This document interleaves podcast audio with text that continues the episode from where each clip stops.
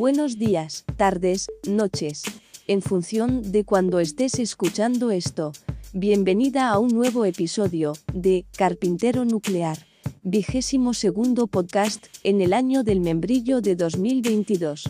El tema de hoy, Zigbee versus Wi-Fi.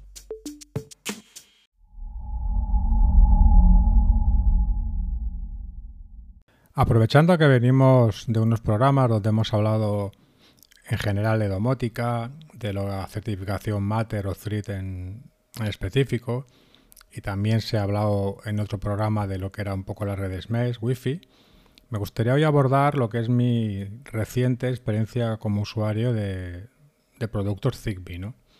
Yo hasta este momento tenía solamente experiencia con, con productos Wi-Fi, pero como os podéis imaginar, he tenido tantos y tantos problemas que al final he optado por, por, migrar a Zigbee. No pretendo hacer una comparativa exhaustiva de lo que es el protocolo Zigbee o lo que es el Wi-Fi. En primer lugar, porque ya se realizó más o menos en los anteriores programas que hemos comentado respecto a Mother, Thread o las redes Mesh, sino que intentaré transmitir eso, lo que es la experiencia de usuario, que creo que es lo que más le puede interesar a alguien que si no está iniciado decidiera que ahora es el momento para adquirir algún dispositivo económico y como está claro que las dos opciones más extendidas son Zigbee o Wi-Fi, ver cuál de las dos le puede resultar más interesante.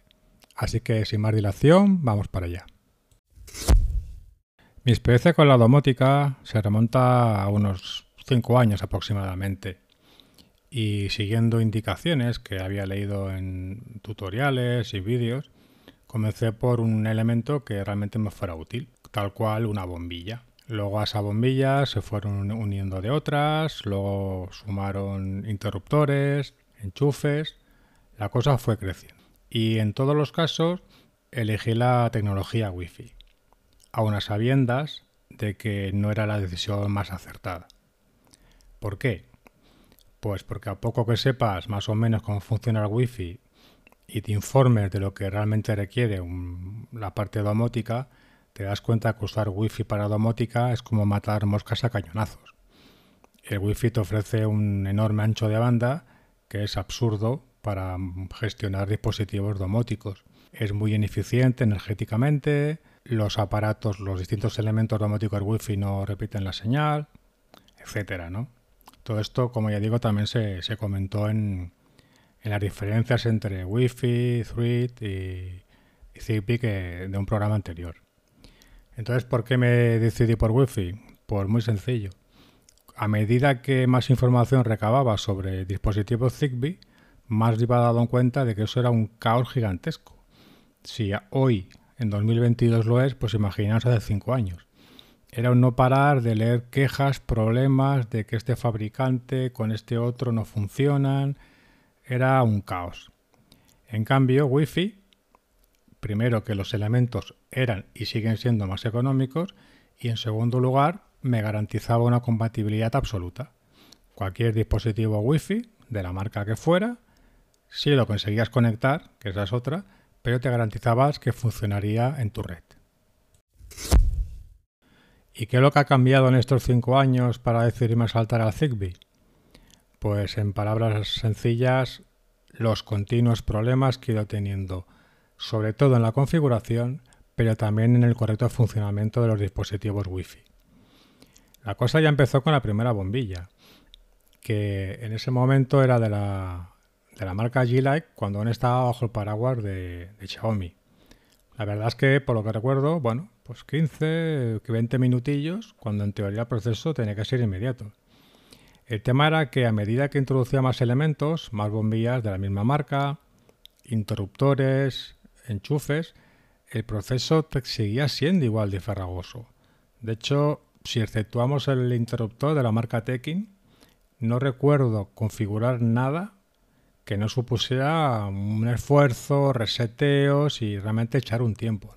¿Y cuál es el problema de esto? Pues el problema es que es algo inherente a la propia red Wi-Fi un dispositivo Wi-Fi en tanto y cuanto depende de la conexión Wi-Fi, se ve afectado por todo aquello que le afecte a ella. Y en mi caso, Que por ejemplo, eh, a mí me gusta ir actualizando el firmware de mi router. En un momento dado, al actualizarlo, falló, tuvo que reinicializarlo y tuve que volver a configurar todos los dispositivos. Y como digo, ese proceso de reconfiguración aún fue todavía más largo y más tedioso que la primera vez. Y ya la gota que, colmó el vaso fue hace escasamente dos semanas, cuando modificando una tontería en el, en el Wi-Fi, que era marcar, seleccionar un poco lo de la GIL multibanda, que vendría a ser una especie de lo que sería el roaming para móviles, pero en versión Wi-Fi, ¿vale? Que se adapta un poco a los canales para optimizarlos y que de hecho está pensado para dispositivos de, domótica, ¿no? Pues bien, fue activar esto y que dejaran de funcionar las bombillas. Volví al router, lo desactivé y seguían sin funcionar. Y aquí sí que no exagero si digo que tranquilamente estuve como cuatro horas, tres horas y pico seguro, 30 o 40 reseteos, jugando con tres bombillas diferentes y en ninguno de los casos conseguía prosperar más allá de que la aplicación detectara la Mac. Probé con la aplicación de Xiaomi, probé con la aplicación ya propia de G-Lite y siempre igual. Me detectaba la Mac y no conseguía validar la bombilla. Una, dos, tres, treinta veces. Con lo cual eso fue ya la gota que, como ya digo, como el vaso y me decidió a probar lo que era Zigbee. Respecto a elegir el hub Zigbee, se me planteaban tres posibilidades, ¿no? Por temas que ya había, información que ya había recabado, que ya conocía, que básicamente era la línea de cara, que la verdad es que ha mejorado mucho, incluso ahora se puede abierto tienda propia dentro de Amazon, la línea de Philips con la línea Philips Hue y los eh, hub propios de Amazon que van integrados bien en el Eco de cuarta generación o bien en el Eco 10. Y aquí la verdad es que tuve muchísima suerte. En primera instancia porque de rebote accedí a una serie de vídeos donde precisamente hacían una comparativa de la compatibilidad de estos hubs con, diferentes elementos Zigbee de otros fabricantes. Y la verdad que para mi sorpresa, el que demostró que era y con mucho el hub más compatible con más elementos fue precisamente el, el Amazon Echo de cuarta generación. A todo esto súmale que en ese momento, y me parece con persiste, había una oferta donde había bajado bastante el precio del propio Eco cuarta generación, pero es que más a más regalaban una bombilla Zigbee precisamente de la Philips Hue. Con lo cual, blanco y en botella. Aproveché a todo esto a comprar un par de foquitos de estos de GU10 de la marca Linkin y me puse al lío. Y el lío realmente no fue tal.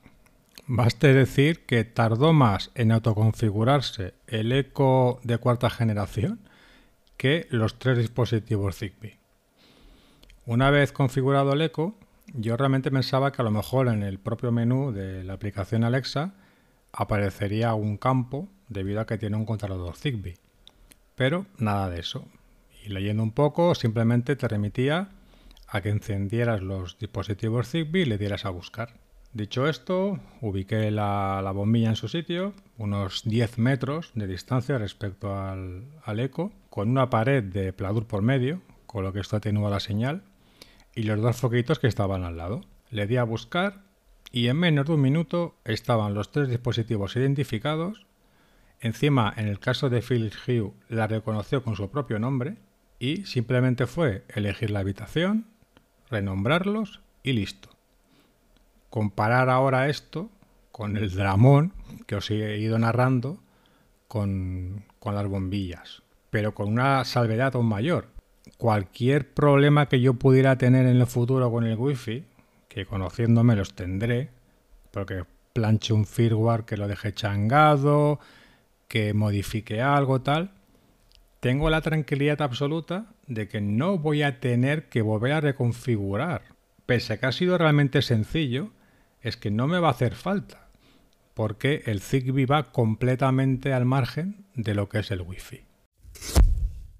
Aquí me gustaría detenerme y dejar claro que el problema de los dispositivos Wi-Fi no es el hardware en sí. Las bombillas G-Lite eran increíbles.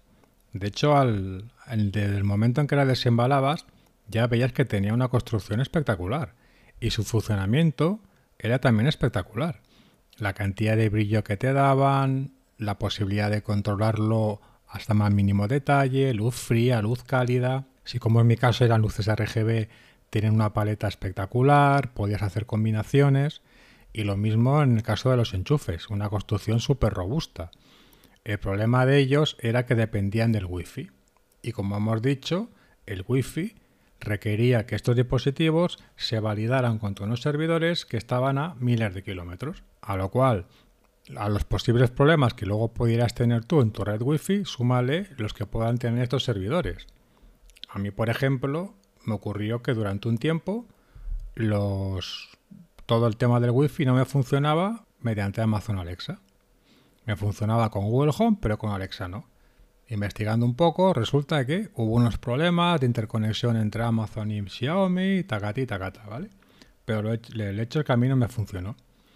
Mientras que por su propia tipología, si tú utilizas dispositivos Wi-Fi, se va a validar contra un cacharro que en el peor de los casos, pues igual está a 15 metros de distancia.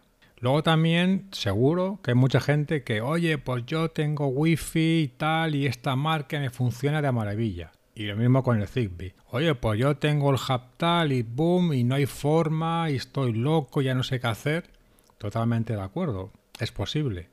Pero de hecho, yo creo que hoy en día sí que haya algunas medidas para conseguir tener un sistema Zigbee que te funcione sin ningún problema y pudiendo acceder a una cantidad de dispositivos más que de considerable.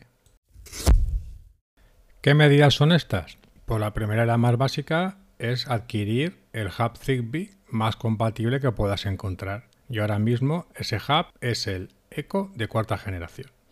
También lo es el Echo Show de 10 pulgadas, pero es considerablemente más caro. Y el método para comprar consiste básicamente en ir a Amazon. Cuidado, no digo que compres en Amazon, ¿eh? pero en Amazon tú le das a Zigbee dispositivos y directamente te va a poner si ese enchufe, ese interruptor o esa bombilla es compatible con el eco de cuarta generación. Y si hay alguna cosa que falta, luego tiene los comentarios de la gente que en muchos casos la verdad es que son impagables. Por ejemplo, sabes que toda la iluminación de Philips Hue es compatible con el eco. No así algunos interruptores de Philips. En el caso de cara, que de hecho el, el eco de cuarta es el único hub no a cara compatible con sus dispositivos, te dice que hay muchos que son plenamente compatibles, pero por ejemplo los sensores son compatibles pero solo para tomar la lectura puntual. A diferencia de si usas el hub de cara, con el de Amazon no te guarda un histórico. Con lo cual, sabes, ya digo por mi experiencia, con el eco de cuarta generación y visitando, aunque luego no acabes por comprar la tienda de Amazon, si tú dices quiero añadir un interruptor, un enchufe, una bombilla, un sensor a mi, a mi Zigbee, ahí te va a decir lo que es compatible total o parcialmente. Luego obviamente esto también tiene su parte negativa. La más evidente es que te quedas atado a Amazon en cuanto al asistente de voz que va a ser Alexa. Es que yo tengo Google Home, es que yo hay una parte que no me acaba de convencer lo de Amazon. ¿Hay alguna solución para esto? Pues también la hay.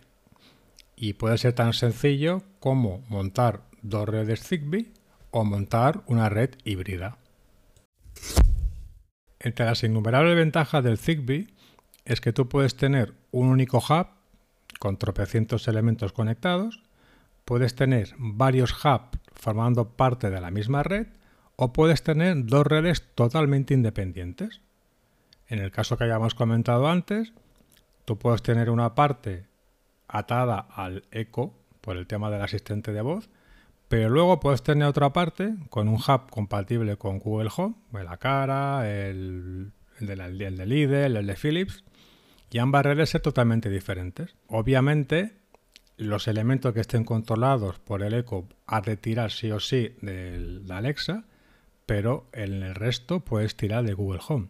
Y luego la solución híbrida. Yo mismo, como he comentado, estoy súper contento con mi interruptor Tekin, que funciona bajo Wi-Fi, y no pienso cambiarlo hasta que explote.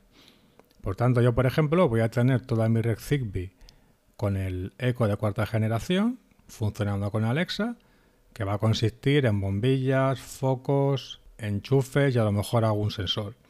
Pero voy a tener, voy a mantener mi interruptor Wi-Fi porque funciona perfectamente. Con lo cual, lo que quiero transmitir es que el tema de la domótica no es una operación de suma cero. No es que todo tenga que ser Wi-Fi y encima de un fabricante o todo tenga que ser eh, Wi-Fi, sino que tranquilamente puedes irlo alternando. Obviamente, por todo lo que hemos dicho y nos vamos a repetir, está claro que todo lo que te queda funcionando bajo Zigbee va a ser mucho más eficiente, te va a ahorrar un montón de problemas respecto al Wi-Fi. Pero si tienes una necesidad puntual y esa necesidad puntual lo que mejor te la cubre es un elemento que funciona bajo Wi-Fi, no hay que rayarse la cabeza. Lo pones y arreando. Y acabo pensando en esa persona que le gustaría iniciarse en la domótica, pero no tiene mucha idea, lo quiere hacer de forma sencilla, por ejemplo, con una sola bombilla. ¿Qué sistema me recomiendas? Pues te recomiendo encarecidamente Zigbee. De acuerdo que en un principio eh, vas a tener que hacer un desembolso mayor, como es adquirir el hub, y que los elementos Zigbee respecto a sus equivalentes Wi-Fi son un poquito más caros. Pero que hay un punto que creo que es clave, y es que aunque ahora pienses que voy a poner una bombilla y poco más, lo digo porque me pasó a mí, a medida que vaya descubriendo las posibilidades, a medida que vayas viendo la cantidad de dispositivos que hay, las combinaciones, las rutinas, ten por seguro que es más que probable que vayas aumentando tu red. Y si ese, ese aumento de la red lo haces utilizando el protocolo Wi-Fi, ten por seguro que a medida que aumente la red aumentarán las posibilidades de tus problemas. Por eso también he hecho mucho hincapié en empezar con la solución de Amazon. Por tres motivos. El primero es que el hub de Amazon es el, que es compatible con más fabricantes en este momento y con, en algunos casos con mucha diferencia. En segundo lugar, porque tienes como referencia la propia web de Amazon, que reitero, aunque no compres ahí, tienes la tranquilidad de que sin tener que preguntar, puedes dirigirte ahí en caso de que necesites algún elemento y bien en la descripción o bien en los comentarios te va a quedar claro si ese dispositivo es total o parcialmente compatible. Y tercer lugar, hay que tener en cuenta que se viene el advenimiento del nuevo protocolo Thread bajo la certificación Matter y que en estos momentos Amazon, a diferencia de Philips o Xiaomi por ejemplo, sí que se ha comprometido a que sus hub Zigbee, el Echo Cuarta y el Echo Show 10, serán compatibles o sea que se podrán utilizar de Thread Border Router. Con lo cual, y esto también es algo que hay que tener muy en cuenta cuando hablas de redes y la domótica no deja de ser una red, te garantizas que tienes una solución que te cubre cualquier necesidad que tengas en el presente, ahorrándote todos los problemas que hemos comentado de la configuración y que cuando se implante finalmente eh, la certificación Matter, si tú así lo deseas, tienes ya un elemento con el cual puedes añadir nuevos dispositivos. Y poco más. Agradeceros la escucha, un saludo y nos vamos oyendo.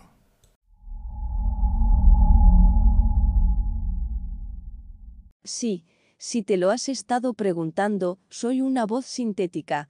Queremos agradecer a las páginas web Free SFX y Free Sound por los sonidos utilizados en este podcast. Disculpas por los errores del humano que has escuchado, solo puede que mejorar. Hasta el próximo podcast.